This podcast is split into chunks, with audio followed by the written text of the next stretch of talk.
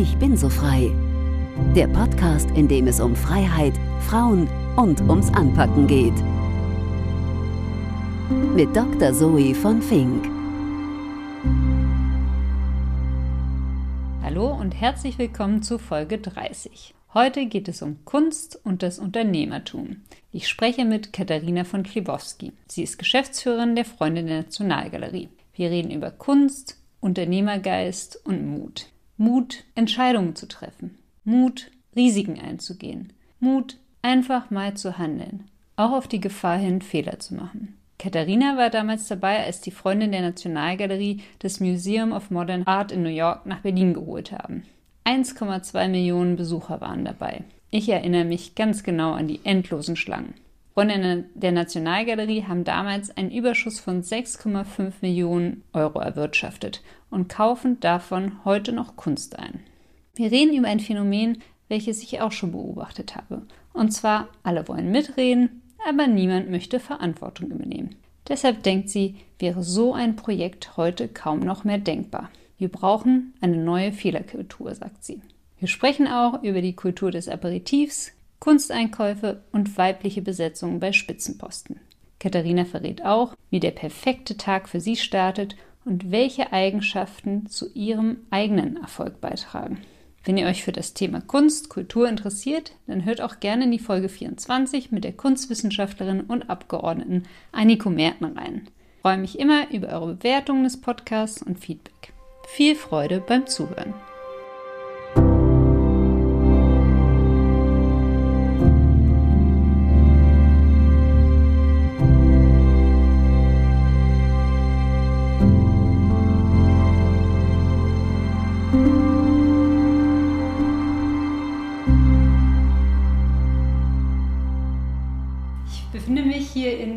Wunderschönen Räumen. Hinter mir ist eine Bibliothek, ein sehr schöner Arbeitsplatz.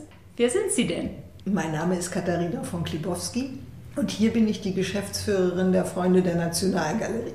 Und wie startet für Sie der perfekte Tag? Das kommt drauf an. Am liebsten startet der Tag für mich mit dem Blick aufs Meer, einem Tee in der Hand und meinem Mann an meiner Seite. Aber das sind leider die wenigsten Tage im Jahr. Wenn es um den Alltag geht, dann startet der perfekte Tag so, dass ich vor allen anderen aufstehe und ein bisschen Zeit für schöne Dinge habe, um gut zu starten. Die werden Zeitung lesen oder.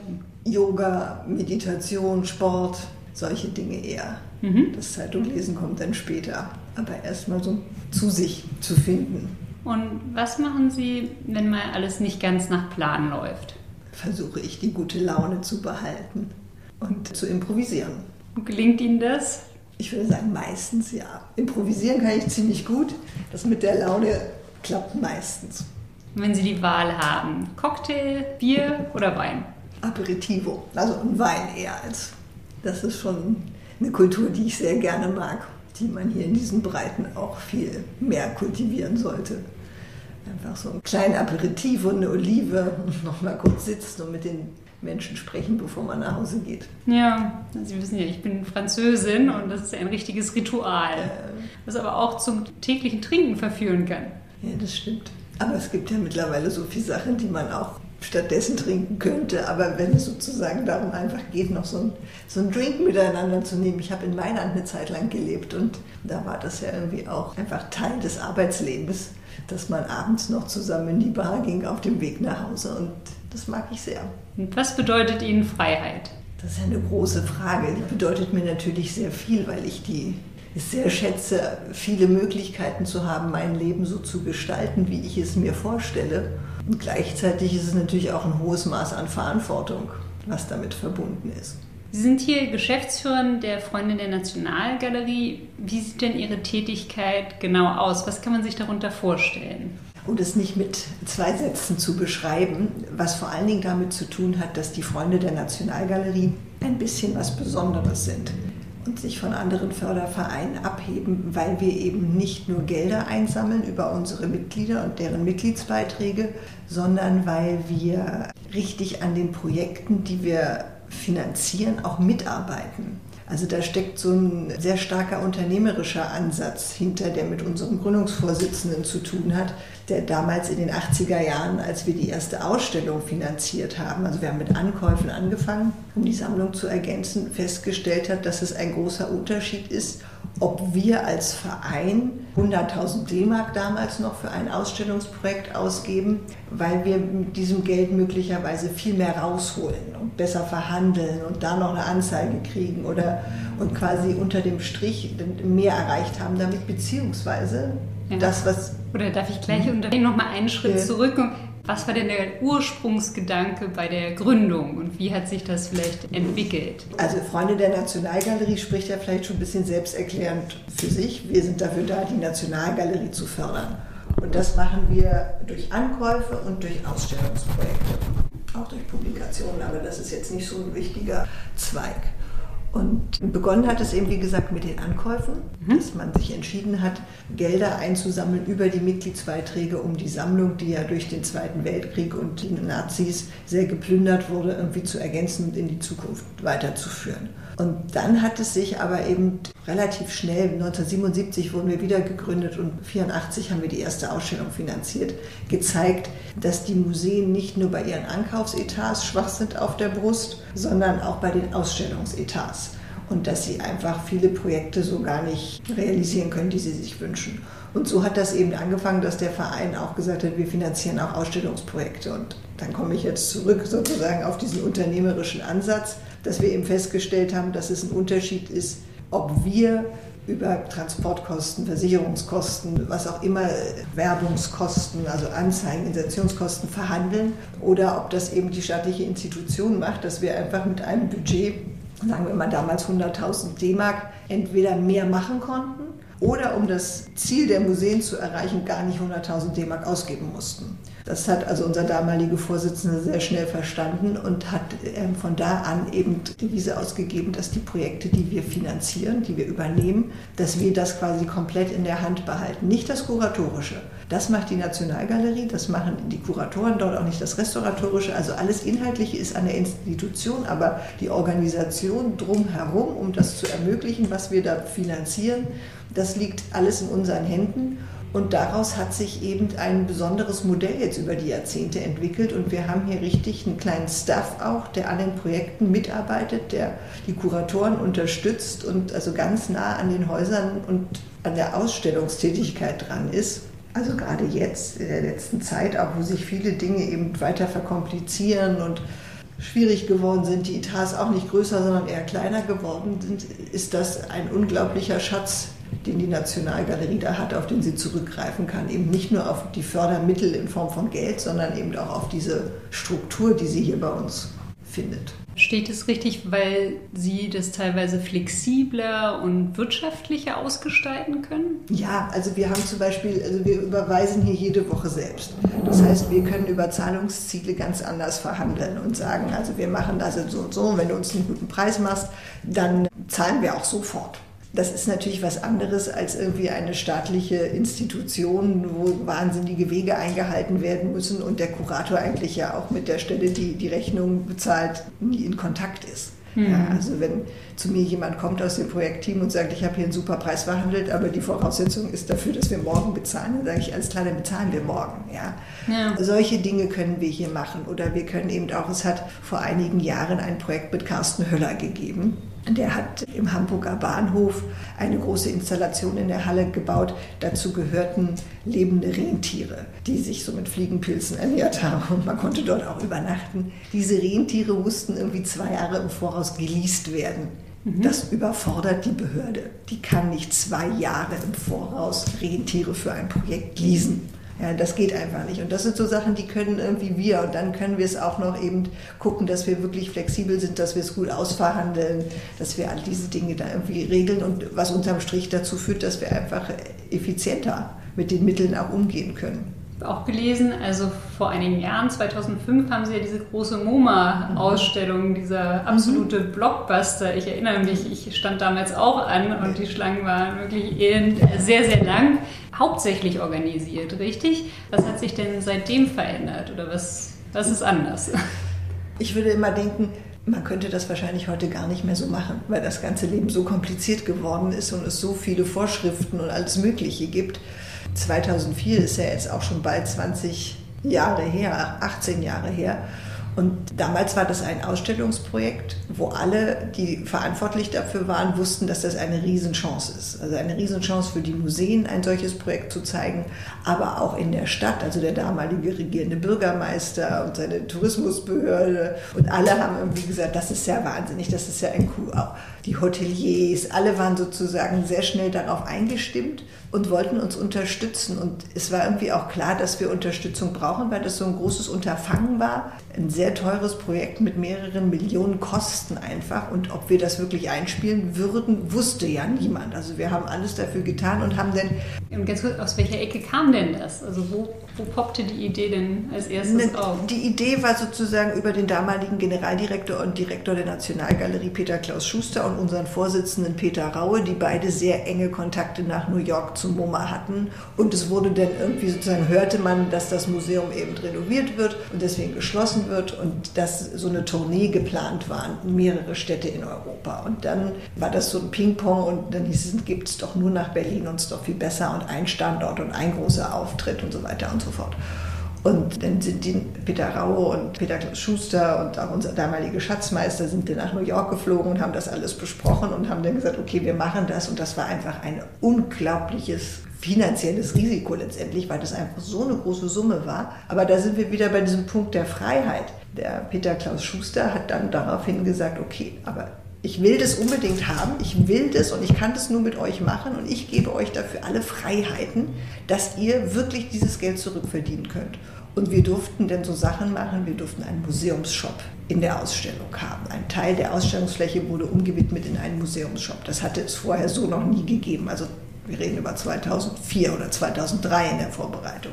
Das war irgendwie eine Riesensache. Viele fanden es toll, manche waren also ganz distanziert und skeptisch und was das jetzt für ein Ausverkauf der Kunst wird. Aber wir haben diese Freiheit bekommen, um dieses Projekt zu realisieren. Und da gab es so ganz viele andere Sachen. Wir hatten ja ein Café da oben auf, dem, auf der Terrasse und alle möglichen Service-Sachen, die wir uns dann ausgedacht haben immer mit der Motivation, es für die Besucher gut zu machen und um natürlich genügend Besucher reinzubekommen, um wirklich auch den wirtschaftlichen Erfolg sicherzustellen, dass wir daran zumindest nicht zugrunde gehen, dass es nachher finanziell ein so großer Erfolg geworden ist, der dazu geführt hat, dass wir eine Stiftung gründen konnten, die bis heute zeitgenössische Kunst für den Hamburger Bahnhof anguckt so weit haben wir am Anfang gar nicht gedacht, sondern wir haben nur das gedacht.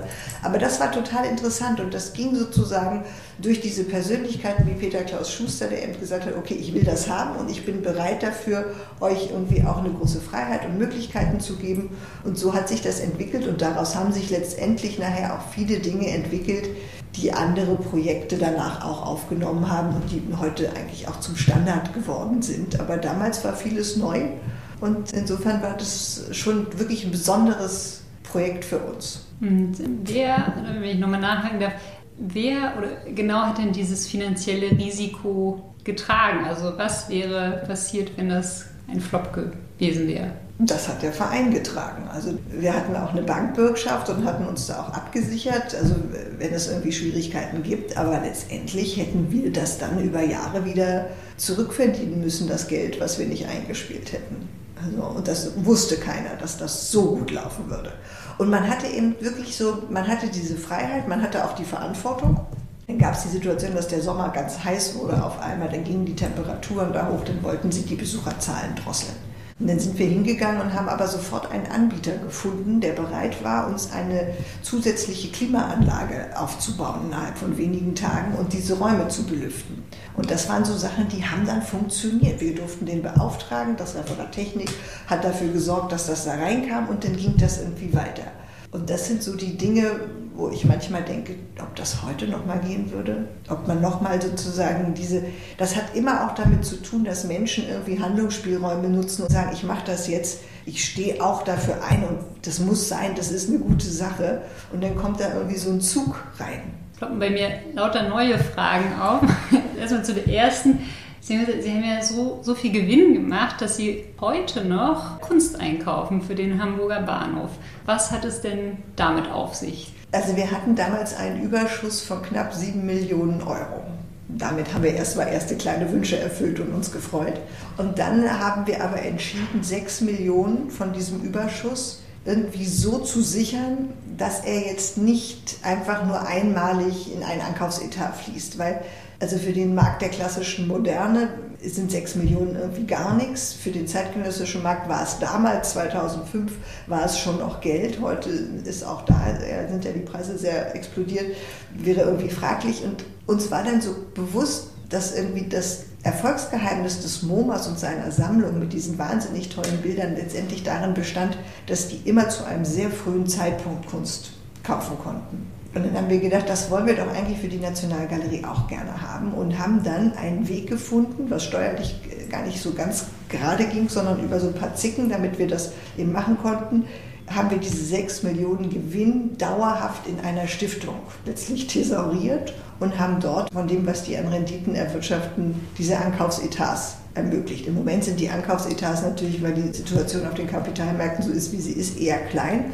Am Anfang hatten wir ein Budget von 300.000 Euro, was wir jedes Jahr für den Ankauf von zeitgenössischer Kunst zur Verfügung gestellt haben. Und dass eine Stiftung ist, perpetuiert es sich. Also wie gesagt, jetzt im Moment sind es immer nur so 120.000 Euro, die wir zur Verfügung stellen können. Aber auch da arbeiten wir gerade daran, dass das wieder mehr wird. Und das ist einfach ein Budget, was dauerhaft da ist für die Sammlung der Nationalgalerie und was für die wirklich toll ist. Und da sind beachtliche Werke zusammengekommen und kommen auch gerade wieder also in die Sammlung. Das ist eine große Freude und für die Kuratoren, die sonst keine verlässlichen Ankaufsetats haben, weil das ja quasi ein globaler Etat bei den staatlichen Museen auch ist. Und dann muss irgendwie jedes Haus gucken, wie es da zum Zuge kommt. Und da der Etat relativ klein auch ist, ist sozusagen das für den Hamburger Bahnhof und für die Nationalgalerie eine schöne Sache. Und wir finden es auch gut, dass wir diesen Erfolg immer noch genießen können. Und können Sie mir ein Beispiel nennen von einer Ausstellung, die Sie jetzt gerade mitrealisiert haben? Also Ausstellung, ach so, ja, im Moment, also wenn wir auch über diesen Erfolg von MoMA reden, ist gerade im Hamburger Bahnhof die Ausstellung Under Construction zu sehen. Mhm. Und ich glaube, 70 Prozent der Werke, die dort zu sehen sind, sind Werke, die wir aus dieser Stiftung angekauft haben. Also da kann man sozusagen jetzt gerade ganz aktuell sich das angucken, was der Erfolg dieser Ausstellung, die nun bald 20 Jahre her ist, doch ganz konkret geschaffen hat. Das ist eine sehr schöne Präsentation. Also für mich noch, um nochmal zu verstehen, die, wie viel Einflussmöglichkeit haben Sie denn dann beim Einkauf? Beraten Sie die Kuratoren oder also bringen Sie Ideen ein oder geben Sie einfach das Etat rüber und sagen, mach damit, was du willst? Na, wir schaffen immer gute Strukturen, ich sagen. Mach damit, was du willst, ist so ein bisschen inhaltlich reden wir nicht mit, denn der Kunstsachverstand sitzt am Haus und wir verstehen uns schon in so einer ermöglichende Funktion, aber wir wollen eigentlich nicht das Inhaltliche bestimmen. Aber natürlich versuchen wir Strukturen zu schaffen, die auch gut funktionieren und auch gute Inhalte letztendlich dann hervorbringen. Und bei der Stiftung ist es so, da gibt es einen Vorstand, da bin ich drin mit einem anderen Vorstandsmitglied von den Freunden und mit meinem Geschäftsführerkollegen. Wir sind also so ein kleiner Arbeitsvorstand und darunter haben wir eine Ankaufskommission und eine Anlagekommission. In der Anlagekommission muss der Finanzverstand sitzen und in der Ankaufskommission, das ist die entscheidende Kommission, sitzt immer jemand von der Nationalgalerie. Also das war lange der Direktor der Nationalgalerie, jetzt ist es aktuell die stellvertretende Direktorin des Hamburger Bahnhofs, die da sitzt.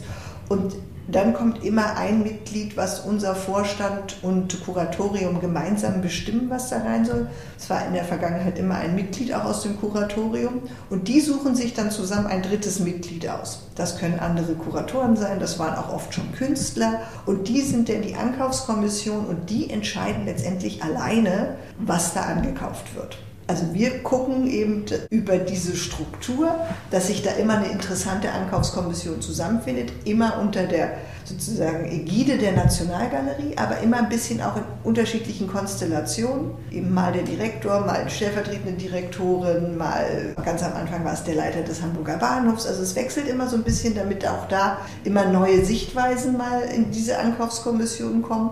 Und auf die Art und Weise sind über die letzten knapp 20 Jahre aber wirklich gute Ergebnisse da zustande gekommen. Sie haben vorhin gesagt, Sie wissen nicht, ob so ein Projekt wie mit dem MoMA heutzutage noch möglich wäre, weil es auch große Freiheit auf der einen Seite gab und auf der anderen Seite aber auch Menschen, die Verantwortung übernommen haben, gesagt haben, das wollen sie. Was, also ist jetzt eine global galaktische Frage, warum glauben Sie denn, haben die Bedingungen sich für so etwas verschlechtert? Ich würde ja denken, heutzutage ist alles noch flexibler und möglicher und auch der Kontakt mit New York und Logistik und so weiter. Ja, aber wir leben hier natürlich in einem besonderen System. Wir gehören, auch wenn wir nicht Teil davon sind, gehören wir quasi an eine bundesunmittelbare Stiftung. Das ist irgendwie öffentlicher Dienst, da gibt es viele Regularien. Da gibt es auch immer viele Spielräume. Aber man braucht halt Menschen, die auch bereit sind, so einen Spielraum auszulegen, auszuloten und zu sagen, das ist nach menschlichem Ermessen und dem, was uns hier allen gemeinsam wichtig ist, ist das das Richtige und das mache ich jetzt einfach wenn Sie es eher mit Menschen zu tun haben, die da ängstlich sind, die irgendwie sagen, nee, aber ich mache es lieber so, wie es da steht und noch ein bisschen sicherer, wenn ich es an den nächsten weitergebe, wie er es zu machen hat, dann sind sie irgendwann so, sind sie völlig gelähmt und können gar nichts mehr machen. Und das ist meine persönliche Beobachtung. Das meine ich jetzt nicht nur im Hinblick auf die Institutionen, die wir fördern oder dieses ganze, dieser Kosmos, in dem sich diese Institution auch wiederum befindet, aber dass das so ein bisschen so ein Trend ist. Gleichzeitig wollen alle mitreden und jeder hat eine Meinung und alle wollen da irgendwie auch gehört werden, aber es nachher zu machen und zu verantworten und möglicherweise auch mal den Kopf hinzuhalten, wenn es nicht ganz gut gelaufen ist oder Kritik hagelt, das ist eine andere Sache. Und das war aber das, was die Beteiligten ausgezeichnet haben, die MoMA gemacht haben. Und die das eben in diesen Strukturen, die es damals ja auch schon gab, aber die das irgendwie geschafft haben, miteinander und mit der Begeisterung, die da auch entfacht wurde, so was Großes irgendwie hinzukriegen. Das finde ich eine ganz interessante Beobachtung.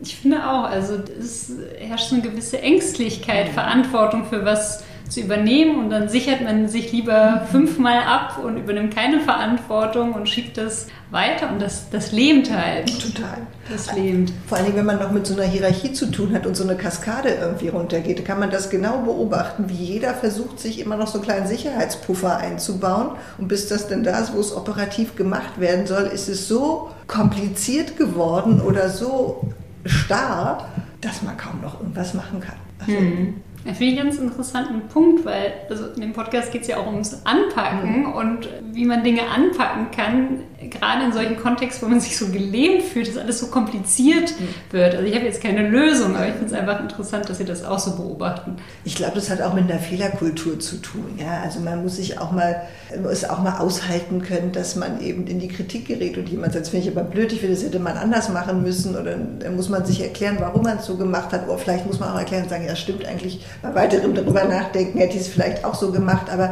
wichtig ist ja auch Dinge zu machen, weil sonst lernt man ja nie was und steht immer auf der Stelle. Mhm. Aber dazu gehört es auch dazu, dass man irgendwie vielleicht mal was macht, was nicht so ganz richtig ist. Und auch das, finde ich, kommt so ein bisschen kurz. Jetzt ein kleiner Themensprung, nur welche, weil wir jetzt gerade abgeglitten sind. Welche Fähigkeiten oder Eigenschaften meinen Sie, haben Ihnen geholfen, so weit beruflich zu kommen? Aber vielleicht knüpft das ja auch an. Ja, das knüpft letztendlich da an. Ich habe hier letztlich ein Umfeld gefunden, auch mit den handelnden Personen. Damals, ich war, als ich hier angefangen habe, 2003, war ich ja auch noch eher jung und unerfahren und habe aber hier Menschen gefunden, die insofern sehr auf meiner Wellenlänge waren, weil sie viel Freiheit gegeben haben, viel auf Selbstverantwortung gesetzt haben. Und das hat mir immer gefallen. Das ist etwas, was ich aus meinem Elternhaus kenne und womit ich immer sehr gut umgehen konnte. Und ich einfach geguckt habe, was wird denn hier gebraucht? Das nehme ich mir jetzt und das mache ich. Ich mache hier einen Vorschlag. Und damit bin ich irgendwie sehr, bis heute sehr gut gefahren. Also, und gäbe vielleicht Menschen, die wären hier sehr unglücklich geworden, weil es hier nicht jemanden gibt, der sagt, das ist hier übrigens eine ganze Aufgabenliste und jetzt äh, fang mal an, die abzuarbeiten oder ich will, dass du das und das machst bis dann und dahin. Sondern das war immer, es gab so ein großes Ziel, was wir hier erreichen wollen. Und vielleicht muss man nochmal anders anfangen. Als ich hier angefangen habe, war der Verein, bestand aus einem ehrenamtlichen Vorstand, tut er heute auch noch, und hatte einen Vorstandsassistenten der saß mit in der neuen Nationalgalerie. Und das war es eigentlich. Und es gab das Kuratorium als begratenes Gremium. Und im Hinblick auch auf die MoMA-Ausstellung, von der man wusste, das wird wirklich ein sehr großes Projekt und dass es auch so einen gewissen Generationswechsel geben muss in naher Zukunft, hatte man irgendwie entschieden, eine professionelle Geschäftsstelle einzurichten mhm. und wollte dann quasi zwei Vertreter dort haben, einer, der mehr die künstlerischen Dinge im Auge hat und einer, der mehr das organisatorisch-finanzielle und so weiter im Auge hat. Und ich bin sozusagen für das Letztere dann geholt worden und habe quasi diese Geschäftsstelle mit aufgebaut. Und sozusagen hatte nur diesen ehrenamtlichen Vorstand, die halt alle eigentlich in anderen Berufen feststeckten. Und daher kam sozusagen auch dieses Riesenfeld, was ich selber irgendwie mir erschließen und beackern konnte und selber irgendwie meine Schwerpunkte auch setzen konnte. Und das ist eigentlich bis heute so geblieben. Und also für mich war das immer ganz toll. Manch einem wäre das vielleicht ein viel zu großer Ballast gewesen, da so alleine zu stehen und sich zu überlegen, wie will ich das jetzt hier machen. Wir haben ja schon ein bisschen darüber geredet. Was kann denn Ihre Stiftung, was staatliche Museumsförderung nicht kann? Ich würde denken, die Freunde können einfach vieles möglich machen, wo andere manchmal auch denken, ach, das geht ja gar nicht. Und ist das sozusagen dann eine Ergänzung oder sollte man nicht noch mehr die staatlichen Museen ja, enablen, dass sie flexibler reagieren können oder dass sie mehr so wie sie sein können? Das sollte man natürlich grundsätzlich immer dafür zu sorgen, dass diese Strukturen dort flexibler werden. Das ist ja auch gerade Gegenstand der Sache durch diese Evaluierung des Wissenschaftsrats und der Reformprozess, der da eingeleitet wurde, ist ja genau das irgendwie das Ziel, was man erreichen möchte. Wir verstehen uns ganz eindeutig als eine Ergänzung. Wir sind für die da, das ist ganz klar, wir sind, haben unseren Fokus, was wir für die Nationalgalerie da alles tun wollen. Und es ist auch gut so, dass wir eine Ergänzung sind. Mhm. Ich glaube, dass so hat man für die Sache, kann man am meisten erreichen. Also wenn die jetzt so würden wie wir, wäre es vielleicht auch nicht unbedingt förderlich. Sie haben sie gerade angesprochen, diesen Reformprozess bei den staatlichen Museen. Wie können Sie denn da, also nicht beraten, aber Sie bekommen ja sozusagen an allererster Stelle mit, wo es hakt und wo die Probleme liegen. Können Sie sich da einbringen in den Reformprozess? Was müsste als erstes geschehen? Werden Sie überhaupt gefragt? Wir haben uns schon mehrfach angeboten, wenn es Gesprächsbedarf gibt, dass wir gerne da zur Verfügung stehen. Okay, aber da gibt es noch keinen sozusagen Dialog, der gerade steht. Es gibt immer mal wieder so punktuell, gibt es auch Gespräche, aber... Der stockt ja ein bisschen, der Prozess, so wie ich das verstehe. Was auch mit dem Regierungswechsel zu tun hat und der neuen Kulturstaatsministerin, die verständlicherweise sich das ja auch erst nochmal alles jetzt genau angeguckt hat und da glaube ich auch noch, also das ist das, was ich höre, auch mhm. was ich sozusagen auch einleuchtend finde, da nochmal so eigene äh, Schwerpunkte und Akzente einfach setzt. Und der Prozess liegt jetzt bei Frau Roth? Der liegt zwischen dem BKM und SPK. Okay. Ein kleiner Themenwechsel nochmal. Wie vergleichen Sie denn die Bereitschaft zu spenden und zu unterstützen mit der Bereitschaft in, in anderen Ländern, also wie zum Beispiel USA? Ich weiß, Sie haben ein ganz anderes mm. System, aber wünschen Sie sich hier mehr Spenden? Ja, natürlich wünschen wir uns immer mehr Spenden, weil je mehr Spenden wir haben, desto mehr können wir machen und anbieten. Aber ich finde, es gibt sozusagen immer auch so eine Gratwanderung. Unser Satzungszweck sind ja Ankäufe und Ausstellungsprojekte. Und dann gibt es schon immer so Graubereiche, wo wir gefragt werden, könnt ihr mal diese Restaurierung noch mit bezahlen oder solche Dinge. Da kommt man langsam in so einen in so Grundaufgaben. Ja? Also mhm. wir wollen nicht dahin kommen, dass wir irgendwann hier auch noch die Fenster auswechseln und äh, solche Dinge auch noch aus privaten Fördergeldern bezahlen. Ja. Also das, das ist nicht der Sinn, aber da muss man irgendwie immer aufpassen. Dahin entwickeln sich die Dinge, wenn eben die Institutionen selber so geringe Etats haben oder nicht ausreichende Etats haben. Und in Amerika ist das System ja zum Beispiel komplett anders. Da sind die Anreize, Geld zu spenden, viel höher. Dafür haben die Institutionen ja auch viel weniger öffentliche Fördergelder. Und ich glaube, das müsste bei uns vielleicht so ein bisschen besser austariert werden noch was sozusagen die, die öffentlichen Aufgaben sind und was wirklich auch vom Staat bezahlt werden muss und wo privates Engagement zum Tragen kommen sollte. Und das sollte man dann natürlich auch entsprechend irgendwie begünstigen, dass das gut funktioniert. In meiner Wahrnehmung muss man eben auch wirklich deutlich unterscheiden, was sind sozusagen Unternehmen, die Kulturförderung machen und was sind private Personen, die Kulturförderung machen.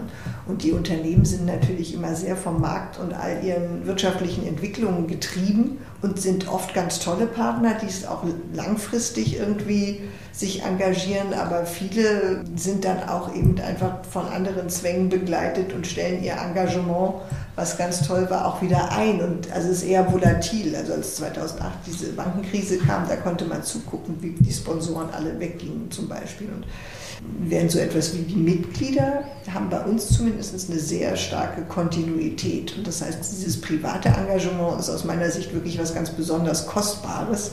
Und je besser man da irgendwie sich aufstellt, um da Anreize zu schaffen, da wäre ich immer sofort dabei. Andererseits muss man auch sagen, darf man den Staat eben auch nicht aus seiner Verantwortung entlassen. Wir zahlen ja alle Steuern, unter anderem auch für diese Dinge.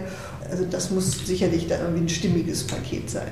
Also der, der Staat eine Grundversorgung sozusagen an, ja. an Kunstzugang und leistet und dann ergänzend Anreize für private Förderer und Unternehmen.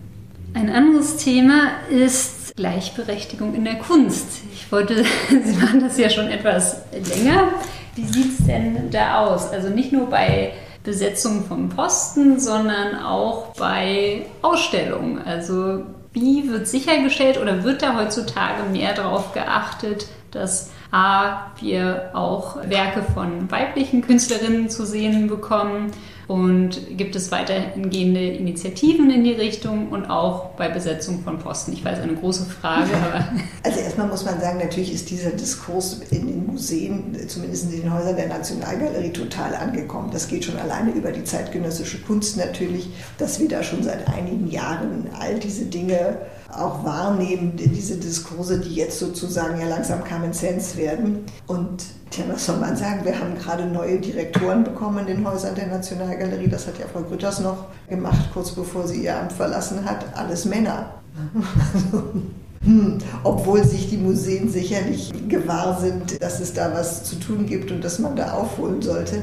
Also schwierige Frage. Ich kann nur sagen, bei uns sind wir sozusagen, was die Geschäftsführung angeht, von Anfang an gleich besetzt, also sozusagen männlich und weiblich besetzt und es gibt auch keine Unterschiede da. Also was das angeht, sind wir gut aufgestellt. Ich finde halt, gerade auch wenn man über die Kunst spricht, aber letztlich natürlich auch wenn es um die Rekrutierung von Mitarbeitern geht, sind natürlich vor allen Dingen auch Qualitätskriterien so wichtig. Also ich finde es schon ich bin natürlich eine große Freundin der Gleichberechtigung und kann nur sagen, Gott sei Dank habe ich in meinem Leben das auch nie erfahren müssen, dass ich, weil ich eine Frau bin, irgendwie schlechter behandelt worden wäre. Insofern ist bei mir dieser Qualitätsaspekt immer so ausgeprägt. Und Trotzdem ist die Debatte richtig, die ist da. Wir müssen uns der Debatte stellen, aber ich finde es immer auch schade, wenn dann Leute ausgewählt werden wegen ihres Geschlechts und nicht wegen der Dinge, die sie irgendwie können und einbringen können. Das gilt für die Kunst genauso wie jetzt für den Museumsdirektor. Also es ist eine große Frage. Ich finde es gut, dass es diesen Diskurs gibt und dass das Bewusstsein da auch geschärft wird, denn es gibt irgendwie solche Ungerechtigkeiten. Wir könnten jetzt mal nachzählen bei den Vereinsausstellungen zum Beispiel, wie sich das die Waage hält. Das haben wir irgendwie noch nie, noch nie gemacht. Wir hatten nach unserem Gründungsvorsitzenden haben wir jetzt zweimal eine Frau als Vorsitzenden gehabt. Mal gucken, äh, was dann irgendwann in, irgendwann in der Zukunft kommen wird, ob es dann mal wieder ein Mann sein darf oder nicht, keine Ahnung. Also wir haben, die Fragen liegen in der Luft, in der Nationalgalerie sowieso, aber bei uns auch und auch das muss man irgendwie lösen. Und als Frau Grütters in die Posten besetzt hat, gab es nicht genügend qualifizierte Frauen? Oder? Das ist eine gute Frage. Das ist ja eine Besetzung mitten in diesen Reformprozess rein gewesen und quasi wirklich ganz knapp vor, vor Amtsende. Da müsste man Frau Grütters fragen, ob sie da nicht eigentlich auch Frauen zur Auswahl gehabt hätte. Also das ist schon, und ehrlich gesagt ist das für diese vier Männer zum Teil auch ein Thema, ja, dass sie als vier Männer neu berufen wurden. Denn sie die verstehen ja auch, die sehen ja auch diesen Diskurs und denen ist das auch wichtig und ein Anliegen. Ja. Weil sie befinden sich jetzt in dieser Situation, dass wenn sie zusammen auftreten, immer vier Männer sind. Ja, hätte ja auch jemand verzichten können. Aber gut. Ja, gut, das ist ja vielleicht auch, zumal wenn man gar nicht möglicherweise weiß, wird die andere Stelle auch so. Also das ist vielleicht jetzt nicht äh, praktikabel, aber das wäre mehr die, die, Frage an diejenigen, die diese Berufungen gemacht haben. Wie kann ja. das sein, dass ihr vier Männer ja. frisch besetzt habt? Und gibt es denn eine Art, also strukturierten Prozess, um tatsächlich zu schauen, ob Künstlerinnen gleichermaßen ausgestellt werden? Also wie wird das getrackt oder wer, wer achtet darauf? Also das muss ja die Institution machen. Also wie gesagt, wir könnten das jetzt als Verein machen, wenn uns das interessiert, mal in die Vergangenheit zu gucken und zu gucken, gibt es da so ein Ungleichgewicht. Ich möchte das sogar, ich wäre mir da gar nicht sicher, weil wir immer auch mit tollen Künstlerinnen gearbeitet haben, da tolle Ausstellungen gemacht haben. Also ich denke sofort irgendwie an Hilma af Klint, so eine Wiederentdeckung und im zeitgenössischen Bereich sowieso. Jetzt aktuell zeigen wir Monika Bonvicini, davor haben wir Katharina Grosse gezeigt. Also mir, mir fallen gleich so viele weibliche Künstlerinnen ein, die wir in den letzten Jahren gezeigt haben, dass ich jetzt sagen würde, ich würde mich hinsetzen und eine Strichliste mal machen, um zu gucken, ob das ausgeglichen ist oder nicht. Aber ansonsten ist es offensichtlich in den Sammlungen ja schon so, dass es quasi dieses Übergewicht der Männer gibt. Da gab es in der alten Nationalgalerie so eine schöne Ausstellung, der Kampf um Sichtbarkeit und eben weibliche Positionen, die jetzt auch wieder entdeckt werden und vermehrt auch ausgestellt werden. Da versuchen die, die Verantwortlichen schon, jetzt so einen Schwerpunkt drauf zu setzen. Und wir unterstützen das natürlich auch gerne, indem wir solche Ankäufe denn ermöglichen. Ich glaube, dass, also das Bewusstsein ist geschärft und das wird sich jetzt auch finden. Ich finde es aber auch gut, wenn man es auch nicht zu sehr thematisiert, sondern wenn man es einfach macht. Und also, das kippt dann immer so. Ja, das verstehe ich. Schlussendlich, wie blicken Sie denn in die Zukunft? Optimistisch und voller Lebensfreude. Große Herausforderungen können ja nur bedeuten, dass man sich ordentlich strecken muss, aber bestimmt auch vieles erreichen wird damit, Neues erfahren wird. Also insofern bleiben wir hier guter Dinge. Sehr schön. Vielen lieben Dank für den sehr interessanten Austausch. Sehr gerne.